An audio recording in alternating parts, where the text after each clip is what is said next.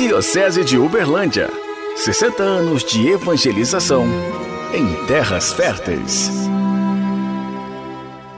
Cheguei na Diocese de Uberlândia dia 1 de 8 de 81, dia da ordenação de Padre Tamar. Fui morar em Gurinhatã fazer um trabalho missionário, pois lá ainda não era paróquia e não havia padre residente. Começo de 1982, Dom Estevão mandou os seminaristas teologia para estudarmos em Goiânia. Éramos cinco. Fui ordenado em 17 de 3 de 84 e já fui para a catedral, pois estava vacante. Uberlândia estava carente de padres. Depois fui assumindo compromissos que estavam vagos. Fui chanceler por mais de 30 anos, reitor do seminário por duas vezes, professor do seminário, diretor de duas turmas da escola diaconal e também professor. Trabalhei em outro, oito paróquias em duas cidades,